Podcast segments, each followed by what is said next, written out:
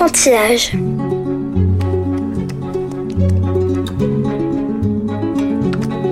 Ma poupée va manger des poissons bien salés. Alors, Gruffalo, dit la petite souris. tu as vu?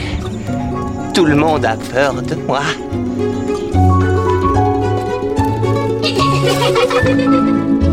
Elle était le dernier d'une famille de bûcherons qui décidèrent de les abandonner dans la forêt. Enfantillage, le rendez-vous des livres pour enfants.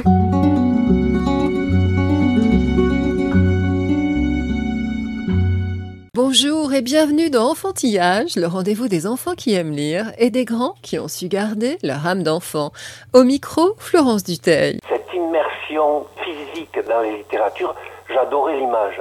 Et donc je me suis dit, oui, j'ai envie d'un enfant assis sur mon livre qui rentre en littérature. Intellectuellement, je trouvais que c'était une merveille, ça. Thierry de Dieu est l'auteur d'albums pour la jeunesse unanimement salué, créateur polymorphe qui écrit, dessine, peint, photographie et modèle. Il nous fait l'honneur de venir au micro d'enfantillage à l'occasion de la parution au seuil de Mon cher ennemi en collaboration avec Gilles Baume et de Mélichère chez Mélotrouve chez Saltimbanque. En fin d'émission, nos coups de cœur dans tout nouveau tout beau, mais voici la chronique de Rémi. Je m'appelle Rémi, je suis un énorme lecteur. Un jour sans lecture, c'est comme euh, un jour sans repas, quoi. Mon livre préféré.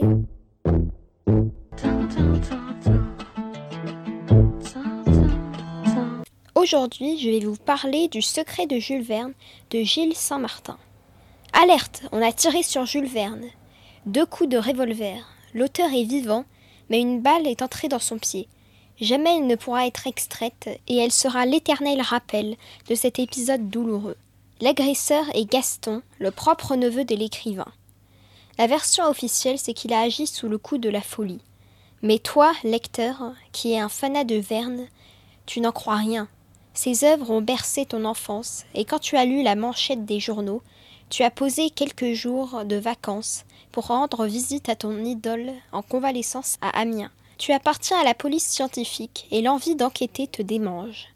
Ta bonne tête inspire confiance au père du capitaine Nemo et de Phileas Fogg, et il te confie la clé de son cabinet de travail pour que tu remontes le fil de ce qui s'est passé. Les voyages, aussi extraordinaires soient-ils, peuvent révéler la vérité à qui sait ce qui se cache derrière. Et il ajoute Le temps ne compte pas, inspecteur. Te voici dans l'antre du Créateur. Le bureau, le lit, la tapisserie à fleurs, les tableaux exotiques, des manuscrits tracés d'une écriture rigoureuse et volontaire, tu es aux anges. L'escape book peut commencer. Chaque indice qui te rapproche de la solution est un lieu. Pour commencer, cap sur Monaco, direction la villa de Hetzel. Morand, le célèbre éditeur de Verne, te confie une lettre envoyée par son auteur vedette. Il y confie ses soupçons. Un esprit maléfique s'inspirerait de son œuvre pour fomenter une catastrophe mondiale. L'enquête te fait faire le tour du monde Afrique, Islande, Floride, Angleterre, Inde, Amérique. Chaque étape s'inspire d'un des célèbres voyages extraordinaires. C'est une course-poursuite haletante contre un fou intelligent et mégalomane qui rêve de détourner les machines de Verne à des fins d'anéantissement planétaire. La lecture est guidée par des documents d'époque, cartes postales sépia et infos sur les découvertes techniques et scientifiques du XIXe siècle. On y croise Conan Doyle, l'inventeur de Sherlock Holmes, et le photographe Nadar, artiste touche-à-tout, qui était aussi membre d'une association de passionnés d'aéronautique, poétiquement nommée Société d'encouragement de la locomotive aérienne au moyen du plus lourd que l'air. L'expérience allie le roman d'aventure et le livre-jeu. Il est parfait pour les fanats de Verne, et pour ceux qui ne connaissent pas son œuvre, il est une excellente entrée en matière et donne envie de s'y plonger. Je vais vous lire un extrait. L'immense lac Victoria s'étend enfin devant vous, tel un miroir magique. Les soldats qui vous accompagnent sont aux aguets, car l'Allemagne et la Grande-Bretagne se disputent ce territoire, chacun voulant contrôler cette région prometteuse, aux allures de berceau de l'humanité. Lorsque vous franchissez à nouveau l'équateur et atteignez enfin le nord de cet immense lac dont la surface est comparable à celle du territoire irlandais, vous vous rendez vers une lagune dont l'existence vous a été dévoilée par un explorateur rencontré à Zanzibar. Ce dernier vous a décrit ce lieu comme un endroit dangereux où plusieurs personnes ont mystérieusement disparu il y a quelques années. Vous êtes convaincu que ces disparitions sont trop étranges pour être le fruit du hasard. Votre sixième sens vous dit que le mystérieux malin est derrière tout cela. Le secret de Jules Verne de Gilles Saint-Martin paraît aux éditions Larousse dès 12 ans. Retrouvez la chronique de Rémi sur le site d'enfantillage.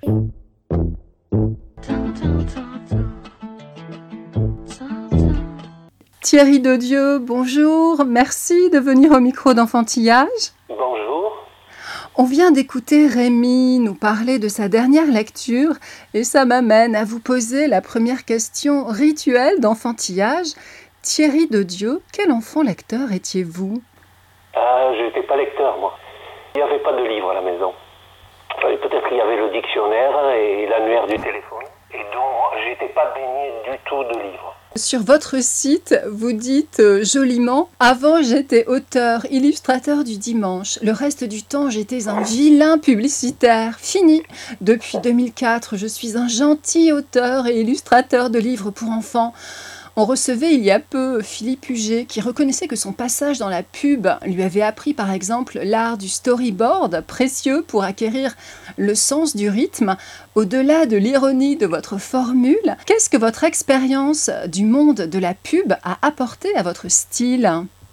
Ah, moi, ça m'a tout apporté, en fait. Dans la publicité, on le sait peu, mais il y a une très grande rigueur. Parce que ça passe sur des tests et des retests, et donc on est obligé de faire des choses concises, euh, qui vont droit au but. Même au niveau graphique, pour faire des affiches, mettons, le message doit être très clair, très simple. Et mon travail dans la littérature jeunesse découle de ce métier-là. hein. Tout à fait. Vous avez dit aussi euh, au sujet de votre travail de peintre, peindre, ce n'est pas illustrer, peindre, c'est autre chose.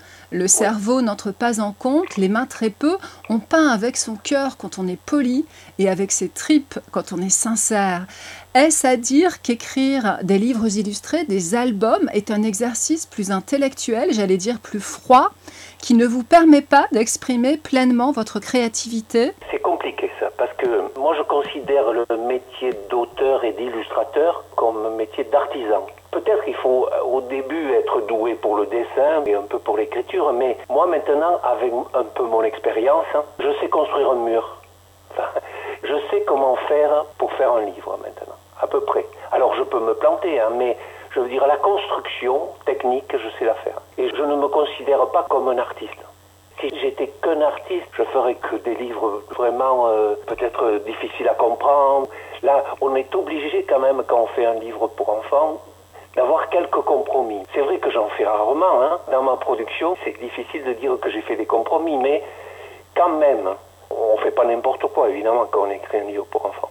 Vous avez fêté les 25 ans de l'un de vos albums les plus mythiques, Yakuba, l'histoire d'un jeune garçon en Afrique en passe de devenir guerrier et donc de combattre son premier lion. Il appartient au fond de toutes les bibliothèques jeunesse et les prescripteurs, qu'ils soient conteurs ou enseignants, y reviennent sans cesse. Avec le recul, comment expliquez-vous la force de ce livre et sa postérité? Ah, je ne l'explique pas, sinon j'aurais fait que des Yakuba. Enfin, je veux dire, dans ce style-là, c'est tout d'un coup une histoire qui arrive et des images qui viennent et tout d'un coup, ça, fait un livre qui est un peu étonnant ou fort, mais ça nous dépasse un peu. hein. C'est un livre que j'ai fait au début de ma carrière d'illustrateur et d'auteur et donc j'avais pas trop les codes. J'avais mis beaucoup de textes. Et mon éditeur de l'époque m'a dit, euh, c'est bien, mais tu vas le réécrire. Et il m'a dit une phrase bizarre, il m'a dit, tu vas le réécrire avec des ciseaux. Et donc, il a fallu que j'enlève des mots le plus possible, presque, pour ne garder que l'essentiel. Et c'est comme ça aussi que j'écris souvent, c'est-à-dire je mets des phrases assez courtes. J'ai pas beaucoup de textes très longs, je suis pas très bavard. J'écris comme ça. Et donc, dans ce Yakuba, il m'a fait prendre un texte euh, presque minimaliste. Et dans les images, par contre, j'avais une conviction, c'était qu'il fallait du noir et blanc. Pourtant, mon éditeur et moi, on savait que faire un livre en noir et blanc, c'est moins vendeur qu'un livre en couleur. Mais j'avais l'impression que pour ce texte-là, il fallait enlever la couleur qui n'était que jolie, que mignonne. Et le livre n'est pas mignon. Je me suis forcé, mais en même temps parce que j'avais envie, de faire du noir et blanc. Et voilà la magie du livre. Au départ, il n'a pas marché, hein, parce que justement, la couverture est un peu dure. euh, mais d'une semaine à l'autre, le bouche à oreille a fait que les gens ont acheté le livre et puis qu'il existe depuis plus de 20 ans.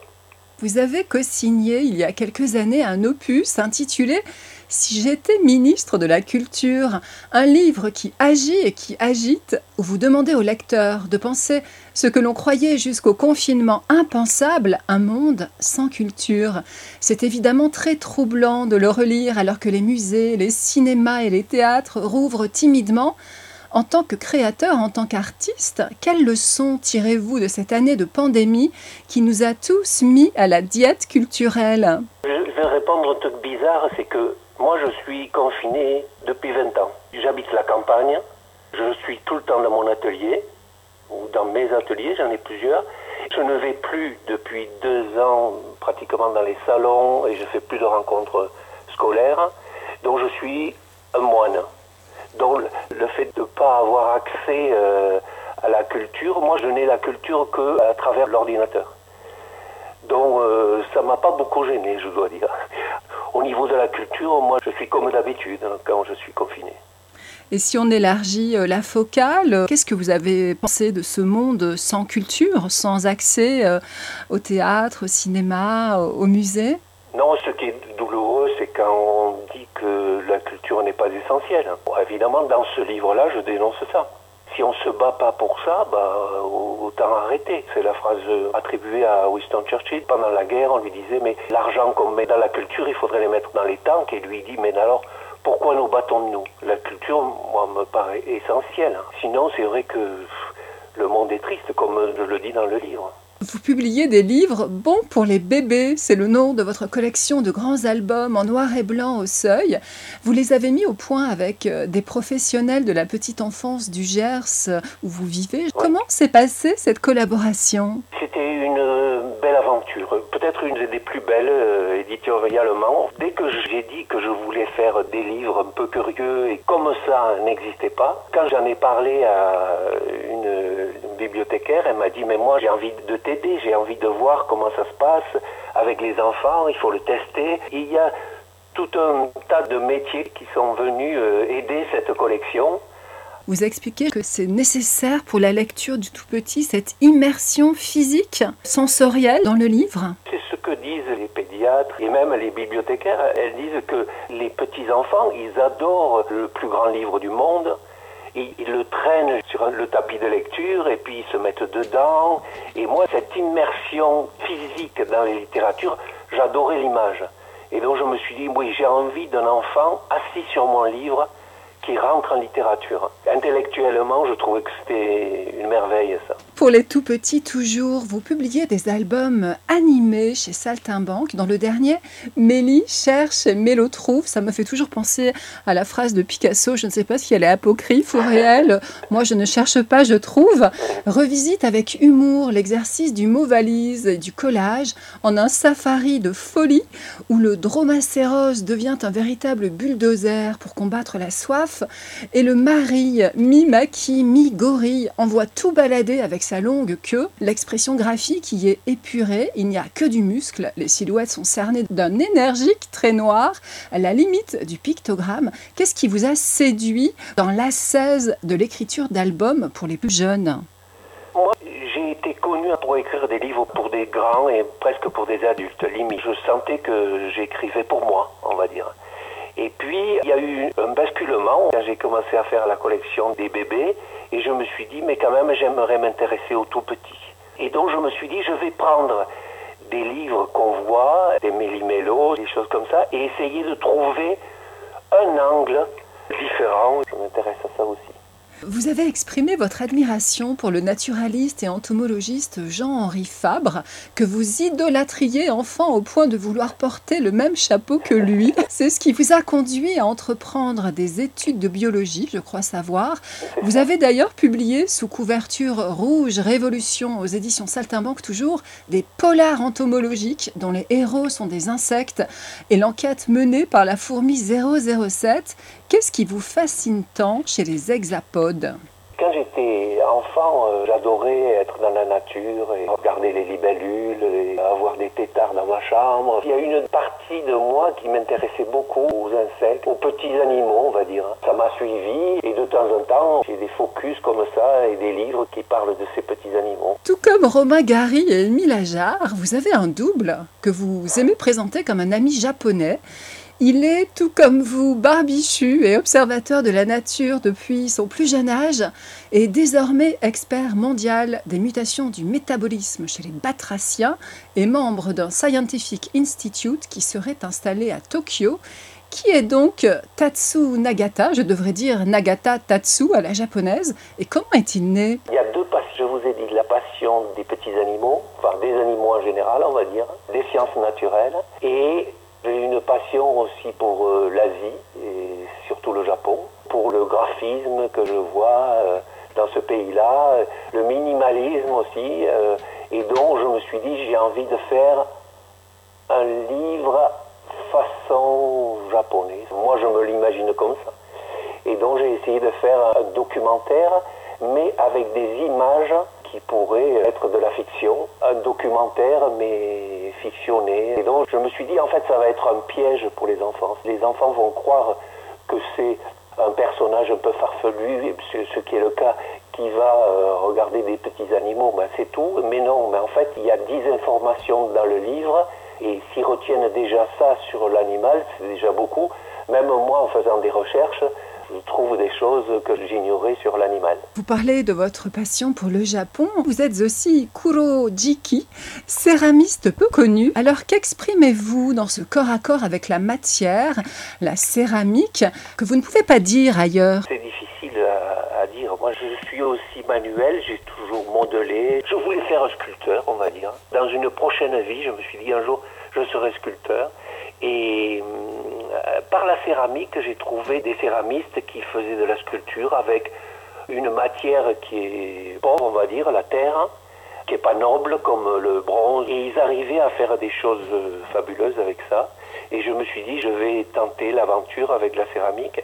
Et j'ai découvert un univers euh, extraordinaire, très très vaste. Je m'y perds et ça fait 4 ans à peu près que je fais de la céramique. Je change de forme tous les jours, un peu comme ma façon de dessiner aussi.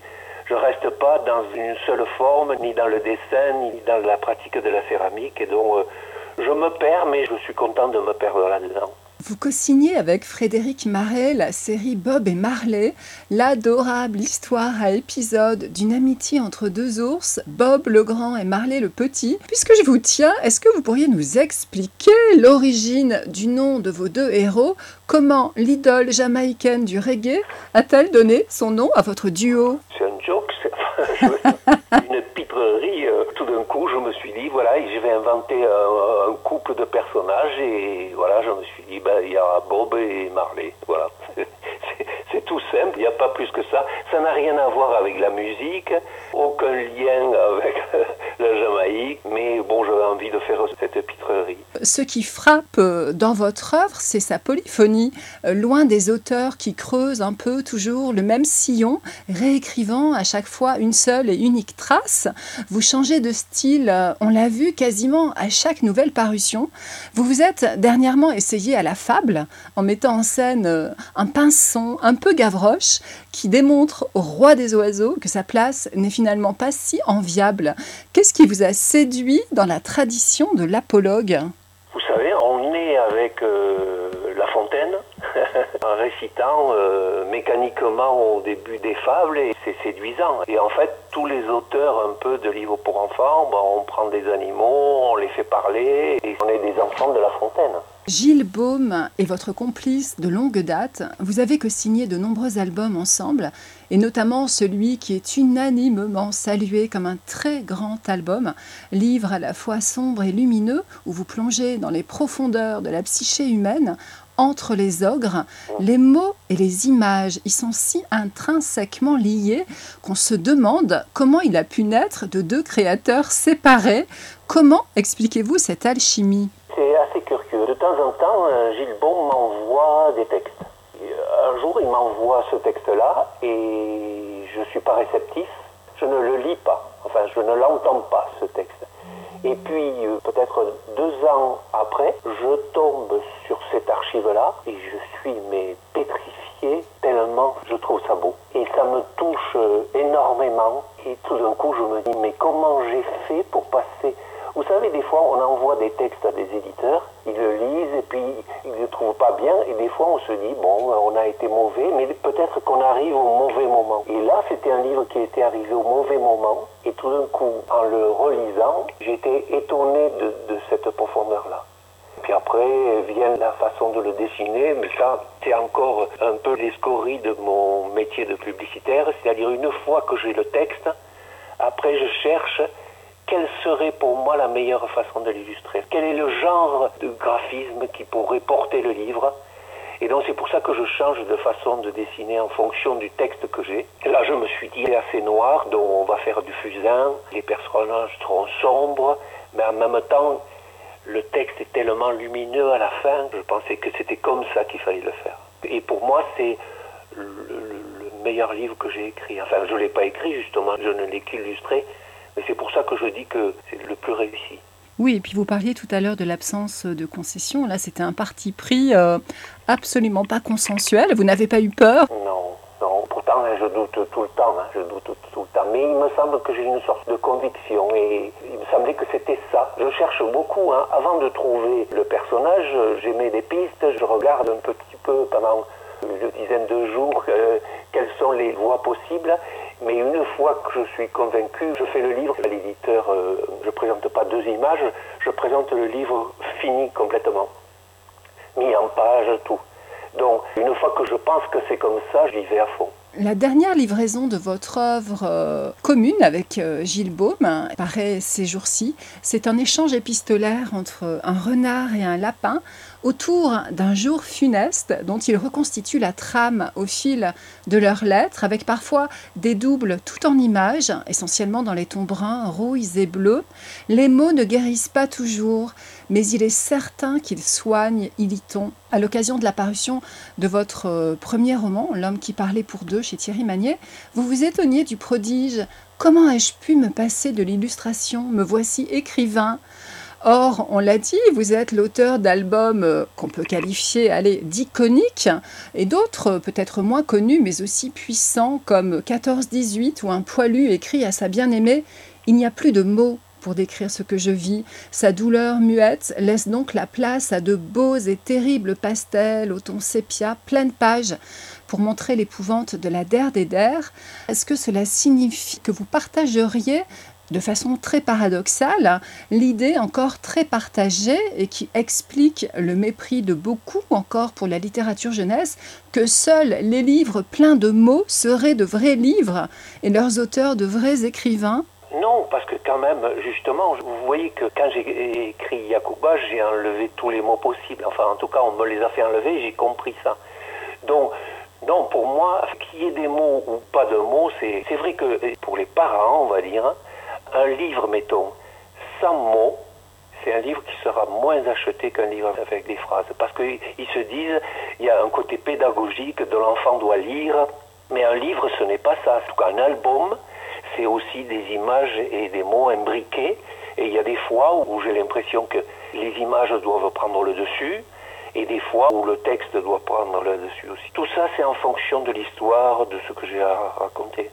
Qu'est-ce que vous en faites de cet aspect pédagogique des livres pour les enfants achetés par les adultes? Moi, je ne m'occupe pas de ça, on va dire. Je me dis pas, euh, mettons, il faut que dans ce livre, il y ait une morale, il faut que dans ce livre il y ait ça, ça et ça. Non, moi je fais des livres parce que j'ai une envie de ce livre-là, de le voir euh, édité ou en tout cas euh, vivre euh, avec des images. Je suis pas en train de calculer et de me dire il faut ça, ça, ça ou ça. On va pas dire on va faire un best-seller. C'est pas parce qu'un livre va être vendu plus parce qu'il y a des mots, plus parce qu'il y a de la couleur qu'en faisant de la couleur et des mots, on va faire un chef-d'œuvre, un best-seller. C'est comme ça, ça vient, ça vient pas. Vous parliez de vos envies. Est-ce que euh, vous avez envie d'explorer d'autres pistes? En ce moment, j'ai un gros projet. Je vais faire un grand livre sur euh, Audubon qui était un naturaliste qui dessinait les oiseaux d'Amérique. Il faisait des grandes gouaches de mètres sur 80 à peu près pour avoir le côté réaliste de l'animal dans son milieu naturel. Et je voudrais reprendre cette idée-là, dont je me mets à faire des images que jamais j'ai faites au niveau du format de 1 mètre à peu près sur 65 ou 70 cm à la gouache, où je prends des animaux et insidieusement, derrière, il y a un apport de l'être humain qui vient dégrader la nature. Il peut y avoir un flamant rose au premier plan et derrière une centrale nucléaire pour faire le côté caricatural de la chose. Et donc je voudrais faire un projet comme ça qui va sûrement me prendre beaucoup de temps parce que justement les images sont en format un peu XXL. Thierry de Dieu, merci d'être venu au micro d'enfantillage. Merci à vous.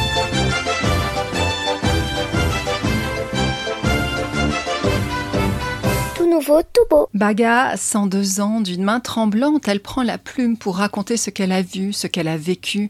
Baga est née en 1918 aux abords d'une plage australienne, aux millions de coquillages blancs étincelants dans les eaux transparentes de l'océan Indien.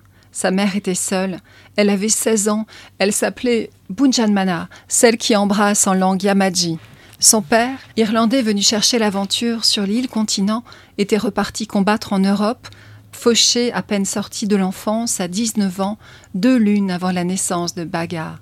Métis Marda Marda, moitié Mundugu donc, ce mot qui désigne aussi bien les blancs que les créatures diaboliques, Baga Mackenzie est rejeté de tous avant même d'avoir vu le jour. En ces temps-là, le racisme était la norme, il n'était même pas discuté. Elle a 11 ans quand sa mère meurt à son tour. Baga est alors absolument seule sur cette côte désolée où tout est péril. Les éléments, bien sûr. Ici, on meurt du désert et de l'océan, mais aussi les hommes. Elle a pour unique bagage deux javelots, une outre en peau de kangourou, un boomerang et cette langue anglaise apprise à sa mère par son père. Baga est seule, mais rencontre dans le bush une autre solitude. Cette immense chienne sauvage, sans mêler noir de jet, c'est Willia la mouillée. Baga feint d'ignorer la femelle dingo pour qu'elle s'intéresse à elle. Elle le sait, cet animal de joie, c'est l'esprit de sa mère qui l'envoie. Elle a la science de l'eau dans un pays où rôde partout la possibilité de la mort par la soif. Willia est à la fois la mère, la sœur, la fille et la seule amie de Baga.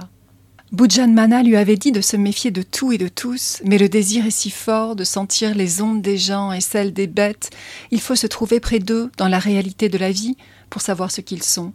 Sur son chemin, Baga croise une faune sublime et effrayante, manta géante rose vif, sandflies suceuses de sang, requins-baleines capables d'avaler l'univers et fourmis taureaux. Il suffit, selon les croyances immémoriales, de demander en pensée à ces créatures venimeuses de s'abstenir de vous tuer pour qu'elles vous épargnent. Avide qu'elle est, telle montagne, de frotter et limer sa cervelle contre celle d'autrui, Baga apprend aussi toutes les nuances de l'humanité. Les plus solaires, comme ces pêcheurs de perles japonais en sidecar, qui plus d'une fois volent à son secours, ou cette très belle femme qui la soigne sans un mot quand elle est blessée. Baga connaît aussi l'humain dans ce qu'il a de plus ténébreux, quand, stupide de curiosité, elle désobéit au conseil de sa mère et s'approche des colons. Pareil aux fourmis blanches, ces repris de justice débarqués du vieux continent creusent et pillent le sol de ses ancêtres et tuent tous ceux qui se mettent sur leur chemin. Et puis, il y a l'apparition du géant noir à la peau bleutée, Wan et sa silhouette de totem. Dans la lumière éclatante, au cœur des éclats de diamants rejetés par la réverbération du soleil sur les vagues, les gestes lents, il manœuvre sa pirogue. Il est venu de très loin à la rencontre de Baga pour qu'elle pénètre en territoire de magie et raconte ce qu'elle aura vu. La langue très belle de Jean-François Chabat offre dans ce roman d'apprentissage bouleversant des pages inoubliables sur la splendeur du monde sauvage, les tornades bleues nacrées qui dansent sur l'océan telles des sorcières ivres, les coquillages camouflés en cartes au trésor qui tuent plus sûrement qu'un cobra et un poisson globe réunis. En cette terre de violence qu'est l'Australie, il analyse finement la mécanique compliquée des êtres où celui qui torture souffre de ce qu'il inflige. Face au mal absolu, y a-t-il une autre option que de mourir en esprit pour renaître invincible? Voici le récit d'un paradis déchu après la mise au fer des autochtones. Ne rien dire, ce serait tenir tapis en soi un animal répugnant et glacé. Jean-François Chabat dénonce donc inlassablement le génocide à bas bruit du peuple aborigène. Tel est le pouvoir souverain de la littérature à nommer l'innommable. Ils ont volé nos ombres aux éditions Talent Haut dès 13 ans. C'était les vacances, les vacances d'été, quatre mots les mêmes pour tous, mais pour chacun à son énoncé, le jaillissement d'un monde intime à nul autre pareil. Les siennes, le narrateur les passait chez l'oncle Angelo, fantasque collectionneur d'objets délaissés et donc de livres. Balade à vélo, nouilles au beurre et cacolac, les grandes vacances, juillet-août, deux moitiés d'éternité. Et puis un jour, c'est arrivé, elle est arrivée, Esther Andersen, debout dans les dunes, et la vie n'a plus jamais été comme avant. L'album format à l'italienne un concentré de pudeur et d'émotion, d'humour aussi. L'harmonie est totale entre les mots de Timothée de Fombelle et les aquarelles d'Irène Bonaccina pour peindre ce tout premier amour. On ne peut concevoir que ce ne soit pas le début d'une longue et fructueuse collaboration. Aux éditions Gallimard Jeunesse, dès 7 ans, elle a créé l'école cubaine de ballet, pris sa retraite à 74 ans, mais continuait à enseigner la danse à l'aube de son centenaire. Alicia Alonso est la seule latino-américaine de l'histoire à avoir été nommée prima ballerina assoluta, dansant sur les scènes du monde entier les ballets des plus grands, Béjart, Roland Petit, Balanchine. Une bande dessinée retrace l'itinéraire de cette interprète iconique de Gisèle, devenue presque aveugle à 19 ans, mais qui dansa encore et toujours en se repérant sur scène grâce à l'éclairage. Semblable à l'astre du drapeau cubain, symbole de la liberté qui rayonne de sa propre lumière, la danseuse étoile fut une figure phare de la révolution castriste. L'artiste au fort caractère avait juré de convertir à la danse classique l'île des fous de salsa. Au fil de chapitres joliment nommés d'après les cinq positions, les évocations de l'âge d'or de la diva en pleine révolution cubaine alternent avec les portraits de deux danseuses d'aujourd'hui, une enfant de la campagne qui intègre l'école de danse et une fille de salle obligée de danser la nuit en petite tenue devant les touristes pour survivre. Car l'image parfaite d'un paradis égalitaire sur le soleil des Caraïbes se craquelle et laisse entrevoir le rejet systématique des danseurs d'ascendance africaine, le marché noir et le culte de la personnalité. Et derrière la beauté et la grâce, un art dévorant pour danser Gisèle, il faut souffrir dans ta vie. Souris sous les vivas, malgré les pieds en sang, d'avoir trop dansé ce ballet romantique qui affirme que l'amour est plus fort que la mort. Alicia Prima Ballerina Assoluta, scénario de Eileen Hofer, dessin et couleurs de Mayalen Gust, aux éditions Rue de Sèvres, dès 13 ans. Tout nouveau, tout beau. Pas un jour sans une ligne et sans un dessin, pourrait-on dire. Deux grands-parents coréens, presque octogénaires, ont mis en pratique la locution latine en alimentant un compte Instagram de leurs Drawings for My Grandchildren, dessins pour leurs petits-enfants. Voici ces choses vues et autres pensées du jour, réunies dans un petit volume aussi beau qu'inspirant. Au fil des migrations, les descendants des deux professeurs de Séoul sont devenus de petits New-Yorkais ou des Carioca. S'ils grandissent loin, l'appli aplanit les barrières géographiques et linguistiques. Cette chose qui t'a laissé une minuscule marque au cœur, c'est la peine qu'on appelle la séparation. Éclat de bonheur et de nostalgie, Grandpa Chan est un vrai artiste et ce journal à quatre mains une mine de fulgurances douces et amères entre maxime et haïku. Ainsi, ce chien qui pleure, ces oiseaux bariolés, les diamants de Gould qui inspirent à Grandma cette question. Rien ne surpasse la beauté de la nature. Est-ce que cela signifie que les humains sont beaux? Eux aussi Regarde comme c'est beau aux éditions du livre de poche dès dix ans. Ce n'est pas moi qui ai choisi, le Mektoub est mon destin. Alger, juin 61. une seule paire de claquettes pour deux, des têtes de mulet pour la soupe. On ne roule pas sur l'or, mais on est heureux. Les courses folles dans la Casbah, fleurs d'oranger, coriandre et ras el hanout, les accords feulés d'Oum Kalsoum, un bus qui pétarade au loin, son pot d'échappement crachant des volutes de fumée noire comme une coulée de colle sur la joue bleue du ciel. Légère Analeps, décembre 1960, les quartiers populaires d'Alger se soulèvent contre le colonialisme et la vie d'une enfant est dynamitée. À 12 ans, la violence absolue d'un changement de prénom. Tu ne t'appelles plus Fatima, prénom jugé sale et dénué de charme par madame. Tu seras désormais Francette, qui rime avec proprette pour te civiliser, t'acculturer, te décaper et ôter en toi toute trace d'arabité. Ne pleure jamais quand quelqu'un t'a blessé, disait Oumi, son rayon de soleil de mer. S'il le faut, mords-toi les joues jusqu'au sang, mais ne lui fais pas cet honneur. Exilé à Paris à l'heure où l'on balance ses compatriotes dans la Seine, l'ado croise heureusement la route de deux anges gardiens, Salim, le porteur de valises, et Solange, l'ancienne beauté lessivée par la vie au prénom d'héroïne de Genet. C'est pourquoi Fatima est là, un demi-siècle après, pour raconter cette histoire à la fois personnelle et collective, sous la plume habitée de Christophe Léon. Baba, aux éditions La Joie de lire, dès 13 ans. Mais où sont mes doudous? Vous avez une idée, vous? La plasticienne Martine Camilleri a plongé dans le coffre à jouets pour y extraire des trésors acidulés et manufacturés et scénographier une histoire pour les tout petits. Le héros de cette Toy Story kitsch et arty est le poupon Kewpie, bien connu des gastronomes nipolâtres, avec ses grands yeux bleus étonnés et sa mèche mi-houppette, mi-accroche-cœur qui orne tous les tubes de mayonnaise de l'archipel. L'intrigue est connue. Si les objets transitionnels se dérobent à son regard, c'est qu'ils trament en secret une surprise de chef. L'artiste reconstitue dans les moindres détails la maison du bébé de celluloïd. En quelques doubles, un monde s'anime sous nos yeux ravis. C'est rythmé et jubilatoire, bourré de clins d'œil et de gags. De l'art de poétiser ces miniatures du monde adulte où Barthes flairait, pourtant, le piège idéologique. Aux éditions Nathan, dès 18 mois qu'on se touche, qu'on s'embrasse et qu'on se parle, qu'on se mette les doigts dans la bouche, qu'on s'enlace, qu'on se palpe. Commençons par où tout commence, ce drôle de nœud, étrange fleur de peau.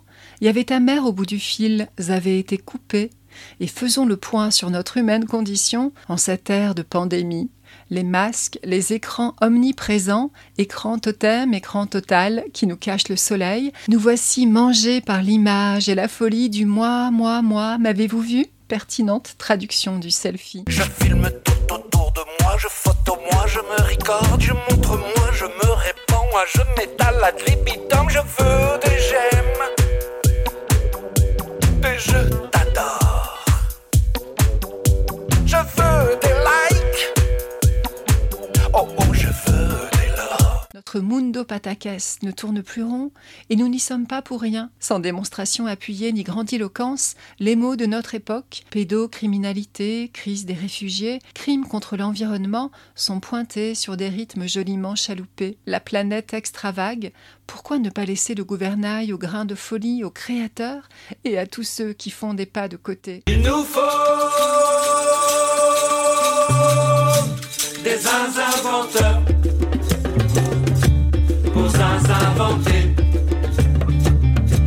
le monde de demain. Mundo Patakès d'Alain Schneider aux éditions Victory Music, tous âges. Retrouvez les livres de Tout Nouveau Tout Beau sur le site d'Enfantillage. Enfantillage.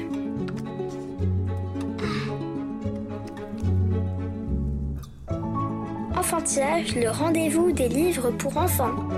Merci de nous avoir écoutés. Bonne lecture à toutes et à tous et à la prochaine fois.